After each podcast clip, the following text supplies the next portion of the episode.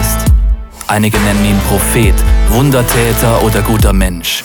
Andere schreien Fake, Erfindung und irrelevant. Er sprach von sich selbst als Freund von Sündern, einer, der mitweint und Frieden bringt zu jedem, der will. Er, der verkündete, dass er die Gefangenen befreit, die Blinden wieder sehend und den Unterdrückten wieder Freiheit bringt.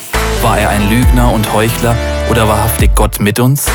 War er ein rücksichtsloser Narr oder wirklich der Herr über allem, der König der Könige und das Licht der Welt? Dieser Mann, der für sich beanspruchte, der Sohn Gottes zu sein.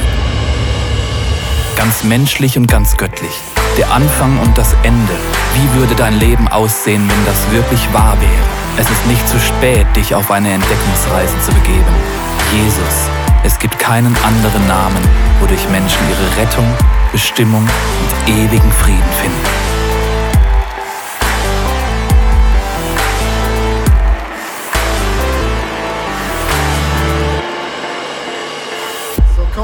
So, wunderschönen guten Morgen.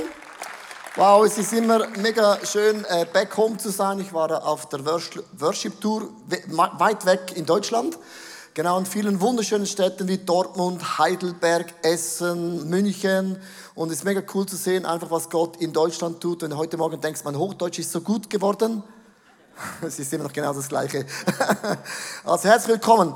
Äh, lasst uns, äh, heute Morgen haben wir einen Livestream. Wir sind äh, verbunden mit all unseren Locations und auch mit ICF Hamburg. Lasst uns einen tobenden Applaus geben aus der Samsung von Zürich, all over äh, locations and place and Hamburg. Genau das Thema heute heißt frei von Religiosität. Ich möchte genau bei diesem Sturz vom Kreuz von Jesus einsteigen in Markus 15, Vers 21 bis 22 geht nämlich diese Geschichte weiter. Da heißt es, unterwegs begegnet ihn Simon von Kyrene, der Vater von Alexander und Rufus. Simon kam gerade von seinem Feld zurück. Die Soldaten, hier ist ein Wort, zwangen ihn, das Kreuz zu tragen, an dem Jesus gehängt werden sollte. Wenn man diesen Bibeltext liest, gibt es so ein Wort, der Vater von Alexander und Rufus. Und ich möchte bewusst dieses Wort Rufus unterstreichen, weil äh, es wird einfach, ein Mann wird gezwungen, dieses Kreuz zu tragen, der wurde gar nicht gefragt. Aber er war ein Sohn von einem Familie, dessen Name später in den Evangelium noch eine sehr, sehr große Rolle spielt. Äh, Simon von Kyrene wurde gezwungen, das Kreuz zu tragen. Manchmal das Gefühl, Gott zwingt uns, gewisse Dinge zu tun, die wir gar nicht wollen. Und das nennen wir dann sehr oft religiös. Ich finde es interessant, dass Gott spannt Menschen ganz, ganz unterschiedlich in sein Reich ein.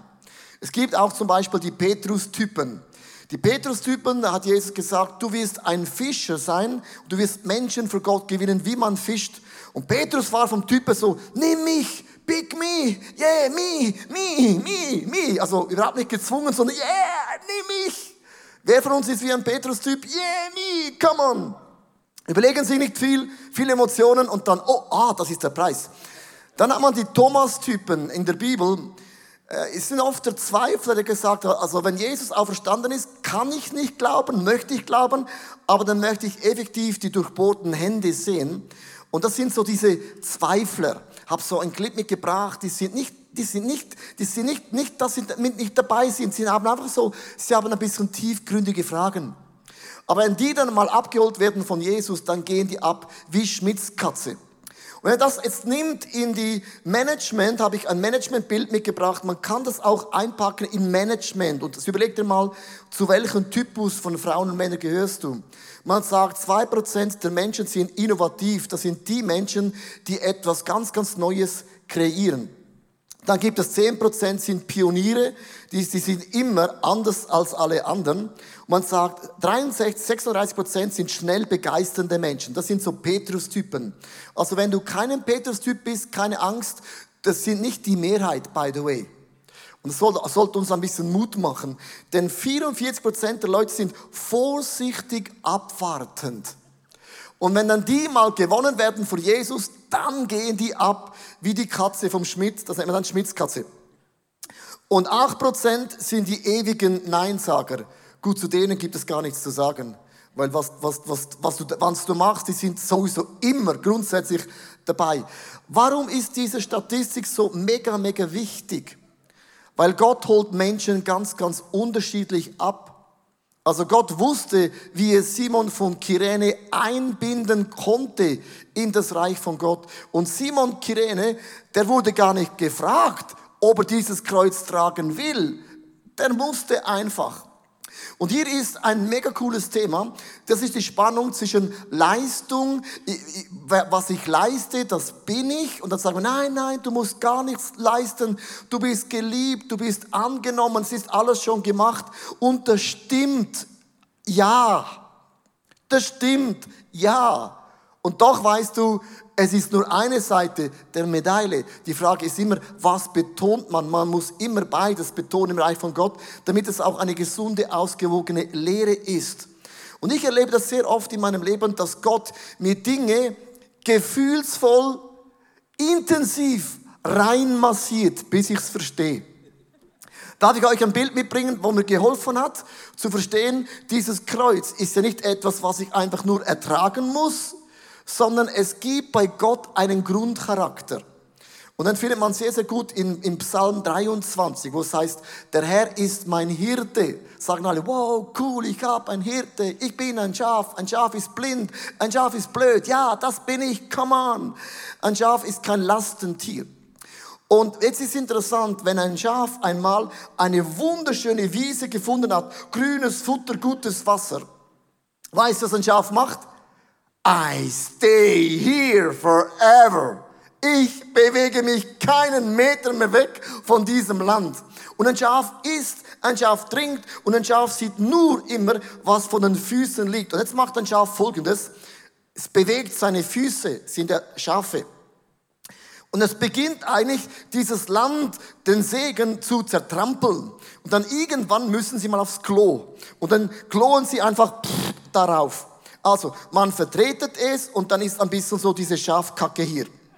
Und man sagt, die Schafkacke ist so wertvoll an Dünger, wenn man das kunstvoll verteilen würde, würden alle profitieren. Aber ist es nur an einer Stelle, diese Kacke, ist es so intensiv, es macht ein ganzes Land kaputt. Und jetzt nimm bitte dieses Bild für dein Leben. Wenn wir im Segen von Gott sind, dann wollen wir nicht mehr uns bewegen. Wir wollen da bleiben. Und das heißt, du machst diesen Segen von Gott automatisch kaputt. Und jetzt kommt eine Handlung vom Hirte. Dein Stab und Stecken führen mich. Das liest man so unspektakulär. Ja, für was führt der Stab und der Stecken? Jetzt kommt ein Hirte, nimmt den Stab und hält ihn am Hinterteil von Schaf an und pusht ihn. Das Wort pusht ihn, zwingt das Schaf.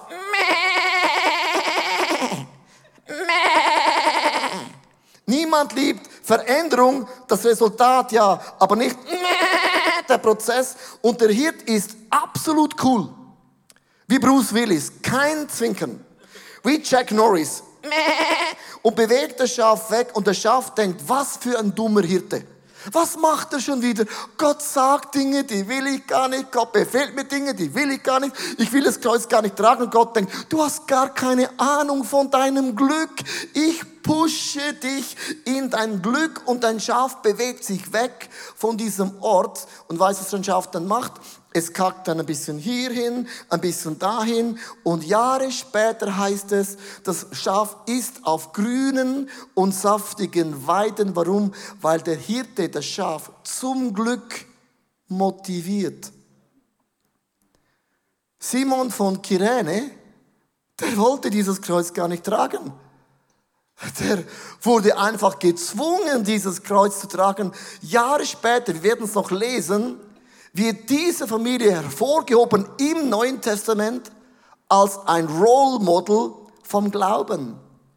Und Religion beginnt da, wo wir immer das Gefühl haben, Gott zwingt mir die zehn Gebote auf, die will ich ja gar nicht. Ich will doch gar nicht treu sein. Muss man nicht? Kann man. Ich will doch gar nicht immer ehrlich sein, weil es ist nicht immer das Beste. Und es gibt viele solche Themen in der Bibel, wo wir denken, warum macht das Gott? Hast du es nicht so erlebt, wenn du in der Church, in der Celebration, in der Small Group bist, wenn du betest, dass Gott manchmal, sehr oft dich ein bisschen pusht? Und denkst du, warum macht das Gott immer? Kann ich nicht mal sein, wo ich bin? Und ich möchte euch mitnehmen in drei Bereiche, wo entweder wir das Kreuz tragen und dann wird man religiös oder ich sage, wow Gott, wie cool ist denn das? Wuhu! Es ist ja gar nicht so schwer. Also schon ein bisschen, aber nicht extrem schwer. Verstehst du, das ist ein ganz anderes Bild. Nicht das Kreuz erschlägt mich, sondern das Kreuz trägt mich und ich trage auch dieses Kreuz mit. So drei Gedanken, die ich euch mit auf den Weg geben möchte, auch mir selber. Erstens, wir sind Könige, wir sind Priester und wir sind auch Propheten. Jetzt muss man ganz kurz mal dieses Kreuz abstellen.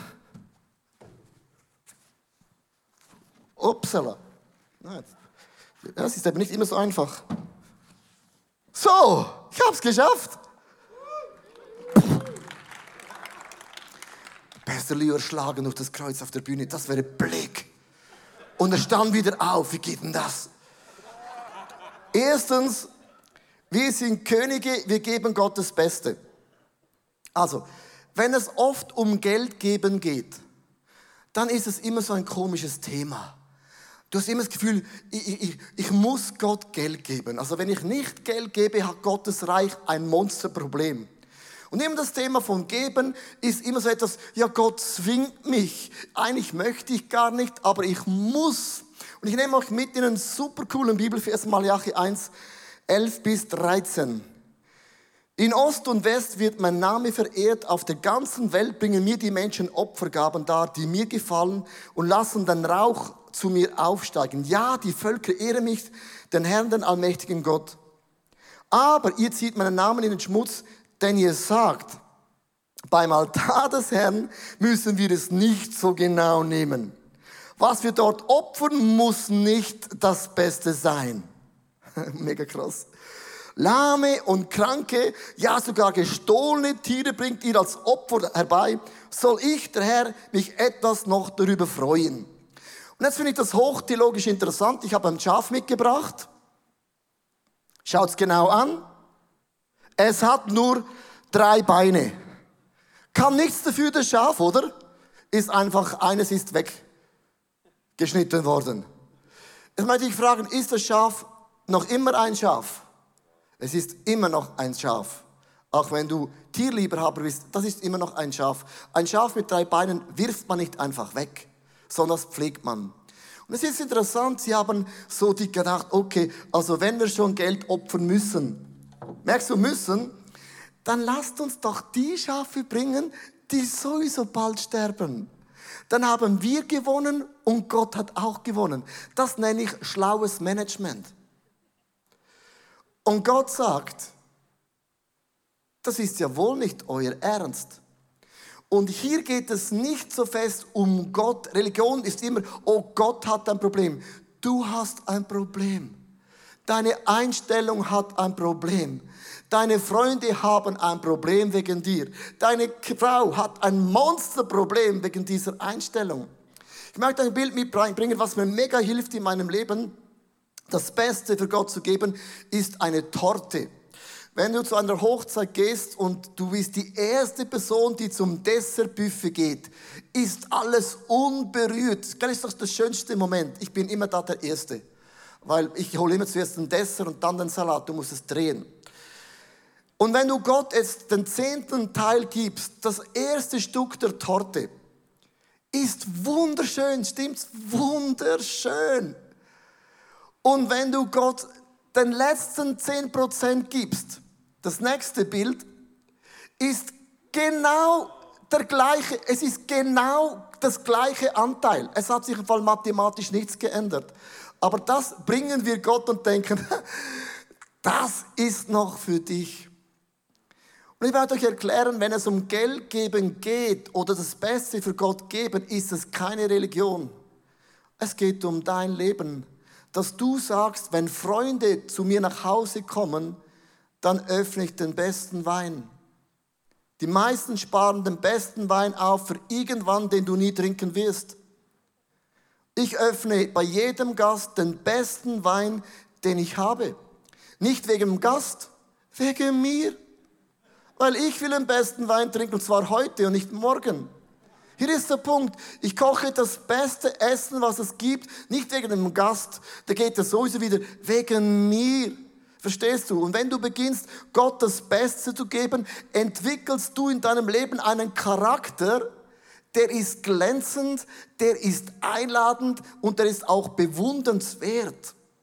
Also meine Frau hat zu dem Punkt auch etwas erlebt. Sie hat ähm, auch etwas erlebt, was ich lernen dürf, durfte. Also gerade jetzt kürzlich das Beste zu genießen. Hier ist meine Frau on the screen. Vor einigen Jahren hatte ich Fahrradtaschen gekauft, weil wir als Familie planten, Fahrradferien zu machen. Aber diese Fahrradferien kamen nie und die Taschen lagen unbenutzt im Keller. Als ich das realisierte, habe ich gedacht, das ist ja eigentlich doof, also brauch sie doch selber. Ich hatte damals weiße gekauft und rote. Sie haben beide gleich ausgesehen, nur unterschiedliche Farben. Die weißen, die gefielen mir besser und sie waren schöner, aber ich benutzte die roten. Und eines Tages war ich so auf einem Gebetsspaziergang und ich hatte das Gefühl, dass Jesus diese Velotaschen, diese Fahrradtaschen zum Thema machte. Und er fragte mich, warum brauchst du eigentlich die roten Taschen, wenn doch die weißen Taschen dir besser gefallen und du sie schöner findest? Ich sagte, ehrlich gesagt habe ich keine Ahnung warum. Und schau mal, sie passen wirklich viel besser zu meinem Fahrrad, weil mein Fahrrad ist braun und weiß und die weißen Fahrradtaschen passen doch viel besser. Ich habe das gewechselt und weißt du, ich habe gemerkt, es ist gar nicht so einfach, weil es ist so eine Haltung, so eine Überzeugung tief drinnen in mir, dass das Schöne, das sparst du auf für bessere Zeiten und du brauchst einfach das, was weniger schön ist.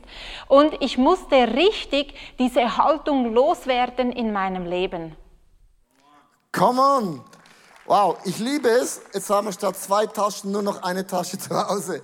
Und hier ist der Punkt, wenn es um Geben geht, werden wir immer so religiös, ich muss doch. Es geht nicht um Gott, dem gehört sowieso alles.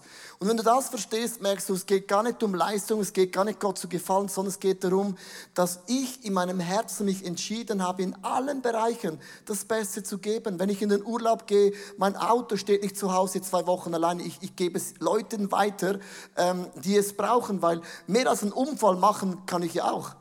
Man denkt immer, was ist, wenn es kaputt geht? Für das hast du Versicherung in der Schweiz. Wir sind ja eh überversichert. Dann heißt es in Matthäus 6, Vers 33, und das ist dieser Satz, der ist für mich so wichtig. Trachtet zuerst nach dem Reich von Gott und nach Gottes Reich und nach seiner Gerechtigkeit. Und jetzt kommt das Wort. Und so wird euch alles, alles, everything, alles bedeutet Grammatik, alles. Liebe Freunde, du musst Theologie nicht verstehen, aber bitte ein bisschen Grammatik. Hier sagt die Bibel, jeden Punkt in meinem Leben erfüllt Gott. Und jetzt eine ganz kurze Klammer. Nicht alles, was ich will, ist das Beste. Wenn Gott Gebet in deinem Leben nicht erhört, dann sag ihm Danke, dass Gott dich bewahrt hat vor diesen Dingen, die nicht zu deinem Leben gehören. Das ist ganz simpel. Sondern Gott gibt dir alles, was dir dient. Der zweite Gedanke ist, wir sind Priester, wir verbinden Menschen mit Gott. Wir verbinden Menschen mit Gott. Jetzt denken wir oft auch, wir müssen Menschen für Jesus gewinnen. Wir müssen das Salz und das Licht dieser Erde sein. Wir müssen an Ostern Menschen einladen. Wenn wir niemand einladen, dann haben wir niemand eingeladen. Ich möchte sagen, über Jesus zu sprechen, ist normal. Es kann doch gar nicht sein, dass Gott dich heilt und du sagst, ist meine Sache. Kann doch nicht sein, dass Gott dich befreit von Minderwertigkeit und sagst, ist meine Geschichte. Wenn du Jesus erlebst, du kannst nicht mehr ruhig sein. Es ist impossible. Mission impossible. Eins, zwei, drei, vier, fünf bis zehn. Pum, pum, pum. Unmöglich. Ich möchte euch mitnehmen einen Clip vom Hauptmann, der hat gestaunt am Kreuz über diesen Jesus. Und ein Priester zu sein heißt, ich bin bestaunt, ich bin begeistert, mich haut's weg, was Gott in meinem Leben gemacht hat. Hier ein Clip vom Hauptmann. Römischer Hauptmann, ich wurde damit beauftragt, Jesus ans Kreuz zu bringen. Aber von Anfang an war das kein Routineauftrag. Niemals zuvor sind uns so viele Menschen auf Golgatha gefolgt. Und das Merkwürdige daran war, die einen schienen ihn abgrundtief zu hassen und die anderen, die haben bitterliche Tränen geweint. Na, meine Männer haben ihre Arbeit gemacht. Punkt 9 Uhr hing er dann. Pilatus hat uns nämlich einen Auftrag gegeben, vorwärts zu machen, damit noch vor Beginn der jüdischen Festivitäten am gleichen Abend Jesus unter der Erde ist. Haben wir geschafft. Über Jesus haben wir eine Tafel angebracht, wo drauf stand, weshalb er verurteilt wurde. Der König der Juden. Merkwürdiger Grund. Aber unter uns gesagt, es war so offensichtlich, dass hier ein unschuldiger Mann starb. Und Pilatus, ich glaube, der war einfach zu feige, den Pharisäern die Stirn zu bieten. Die Pharisäer, die wollten Jesus einfach loswerden, weil er behauptete, der Sohn von Gott zu sein. Ja, neben Jesus, da hingen zwei Schwerverbrecher. Der eine, der machte sich lustig über Jesus und der andere, der bat Jesus, an ihn zu denken. Jesus drehte sich zu ihm hin und sagte, ich versichere dir, noch heute wirst du mit mir im Paradies sein. Das war, das war irgendwie merkwürdig. Und dann schaute Jesus runter auf die Menschenmenge, auf uns, auf mich, ja, auf mich. Und dann sagte er mit schwindender Kraft, Vater, vergib ihnen, denn sie wissen nicht, was sie tun. Es war, war ein spezieller Moment, es wurde still. Gänsehaut. Und ich konnte meine Augen nicht mehr von Jesus lassen. Und dann flüsterte er mit letzter Stimme, es ist vollbracht. Und dann senkte sich sein Kopf. Er war tot. Hey, das war wirklich der Sohn von Gott. Dieser Hauptmann, der hat Jesus erlebt. Das ist mir mega wichtig. Wir alle haben Jesus erlebt. Und wir haben oft das Gefühl, wir müssen doch Menschen für Gott gewinnen. Es ist unmöglich, dass ich nicht über meine Erfahrungen, über meine Wunder, über meine Heilungen nicht mit Menschen über Jesus spreche. Ich habe es erwähnt äh, zu Beginn, dass der Name Rufus war mega entscheidend in Römer 16, Vers 13.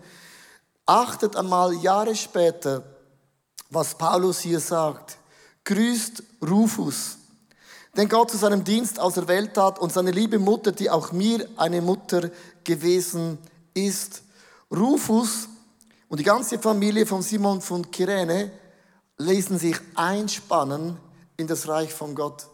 Ihr Leben ist in der Bibel aufgeschrieben als eine Mutter des Glaubens, als Menschen, die das Reich von Gott nach vorne bringen. Ich möchte dir eine Aufgabe geben, äh, und zwar ganz, ganz einfach. Wenn du sagst, ich spüre Jesus nicht mehr, oder wenn du sagst dir ein bisschen so, ich habe eine schwierige Lebensphase in meinem Leben, ganz, ganz einfach. Wenn immer ich mit Menschen über Jesus spreche, komme ich nach Hause und ich bin sowas von on fire. Ich fühle mich so nahe von Jesus. Mach das als ein Experiment. Weißt du warum? Wenn du mit Menschen über Jesus sprichst, der Himmel ist in mir und er geht zu den Menschen raus. Du wirst plötzlich zu einem Segen werden. Versuche mal in sieben Tagen für sieben Menschen zu beten in sieben Minuten. Also in sieben Tagen für sieben Menschen sieben Minuten. Betest für jede Person eine Minute pro Tag.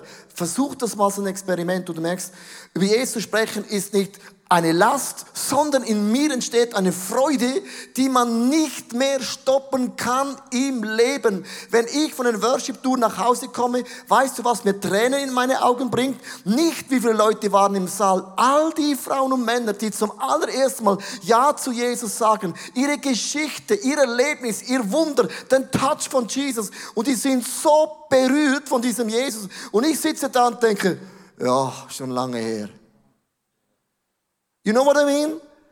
Geh raus und gewinne Menschen, erzähl über Jesus und dein Herz beginnt zu schlagen. Man kann es nicht mehr stoppen. Und wir sind Propheten, König, Priester und Propheten. Propheten bedeutet, wir bringen Gottes Himmel, wir bringen Gottes Himmel, wir bringen Gottes Himmel, wir bringen Gottes Himmel, wir bringen Gottes Himmel auf die Erde, wir. Wir. Mir ist aufgefallen, ich spreche jetzt auch über mich, wenn manchmal berühmte Leute Zum Beispiel Justin Bieber. Da drehen Leute fast durch Justin the Bieber. Crazy. Applaus. Dann eine andere Frau, äh, der Name heißt Taylor Swift, fast vergessen. Wenn sie aufkreuzt, Männer fallen fast um. Wenn dann Donald Trump nach Davos kommt, dann waren alle Schweizer plötzlich so weiche Knie. Er kam, er sah, er siegte. Ich habe ihn gesehen mit dem Helikopter aufsteigen in Dübendorf. Oh meine Goodness, da waren alle Schweizer. Oh, crazy, mazy. Wenn der Uli Maurer kommt, ist keine Sau da. Der chinesische Präsident vor ungefähr zwei Jahren, als der kam, ganz Wallisellen war blockiert. Niemand konnte sich mehr bewegen. Habt das Bild?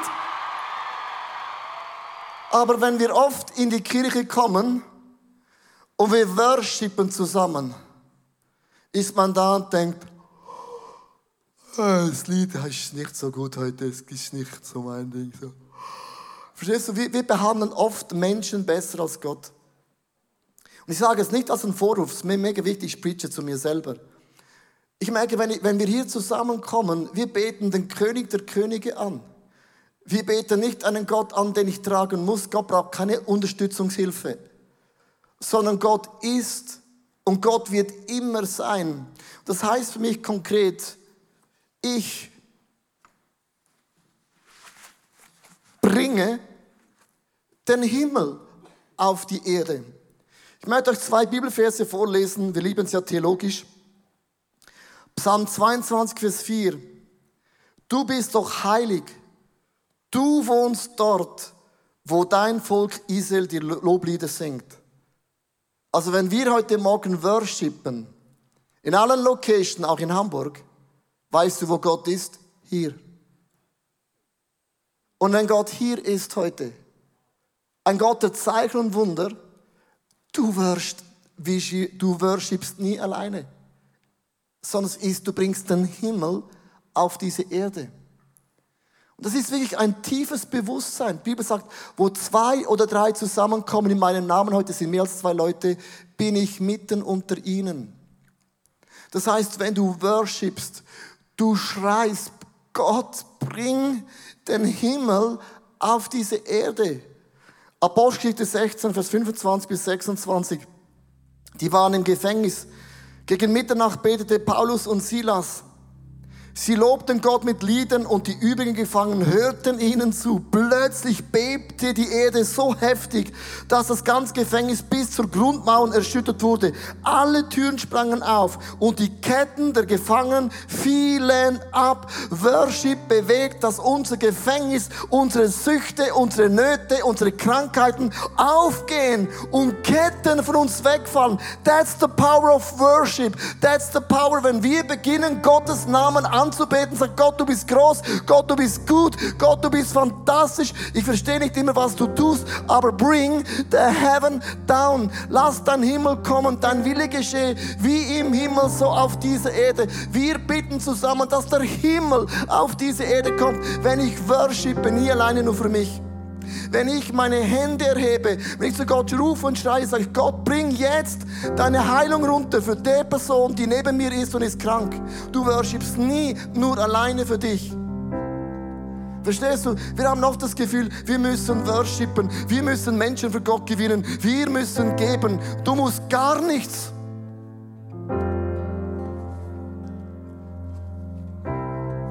Sondern wir müssen verstehen, dass alle diese Dinge, es geht um mich. Something about me. Ich will eine großzügige Persönlichkeit sein. Das strahlt mein Name aus. Wenn Menschen über mich sprechen, sagen sie immer eins, Leo ist großzügig. Weißt du warum? Weil Gott gab seinen Sohn Jesus für mich. Ich bin auf dem Golfplatz ein Evangelist. Jede Woche preach ich zu Menschen und ich erlebe Gott auf dem Golfplatz. Nicht, weil ich gut golfe, sondern weil ich gut über Jesus spreche. was ich meine? Und ich worshipe nicht, weil ich ein Worshipper bin. Ich bin ein Priester, wo Gottes Himmel zusammen runterbringt. Und ich möchte enden. Natürlich ist Gott nicht abhängig von der Samsung Hall. Im Alten Testament gab es immer Orte, die haben Altäre gebaut. Es gab Orte, wo die Gegenwart von Gott spürbar und erlebbar war. Und heute sagt die Bibel, wo immer Gott ist, Gott ist überall. Gott wird und kann überall angebetet werden. Das ist logisch. Und dennoch, und dennoch gibt es Orte auch heute, wo Menschen zusammenkommen, wo Menschen in die Türe reinkommen, bevor man etwas sagt. Man spürt in der unsichtbaren Welt eine Gegenwart, eine Präsenz Gottes. Man kann das nicht erklären. Du musst nicht preachen, du musst nicht teachen, sondern die Gegenwart Gottes Gottes, bevor was beginnt, sagen Leute, I don't know. Aber hier ist es anders. I don't know. Aber hier ist eine Liebe, die ich noch nie gelebt habe. Aber I don't know. Aber hier ist ein Frieden, wo ich noch nie in meinem Leben gesehen habe. Verstehst du? Nicht ich trage das Kreuz, sondern ich bin glücklich an der Stelle von Gott einen König, ein Priester und auch ein Prophet zu sein. Can I hear an Amen? Can I hear an Amen? Mein neuestes Buch befasst sich mit Jakobs Geschichte. Jakob ist ein Mann, der alles tat, um erfolgreich zu sein. Er log, er betrog, er mobbte, er setzte alle seine Kräfte ein, um sein Ziel zu erreichen.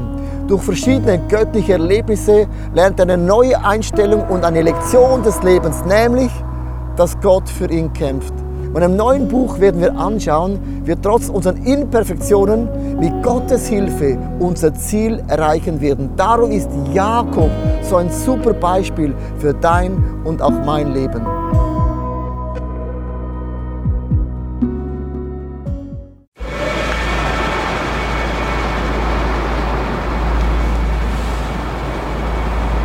Manchmal frage ich mich, wenn alles andere versagt und zerbricht, was bleibt zurück? Warum sind wir von überall hierher gekommen? Weil am Ende vom Tag nichts anderes Bestand hat. Wie würde das aussehen? Was wären die Konsequenzen von etwas so Radikalem? Wie würde es aussehen, Jesus tatsächlich zu folgen?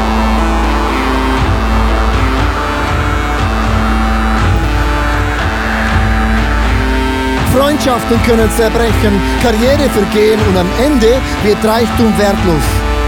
Er weckt einen Durst für Wahrheit, Mitgefühl und Liebe, den nichts auf dieser Welt jemals löschen kann.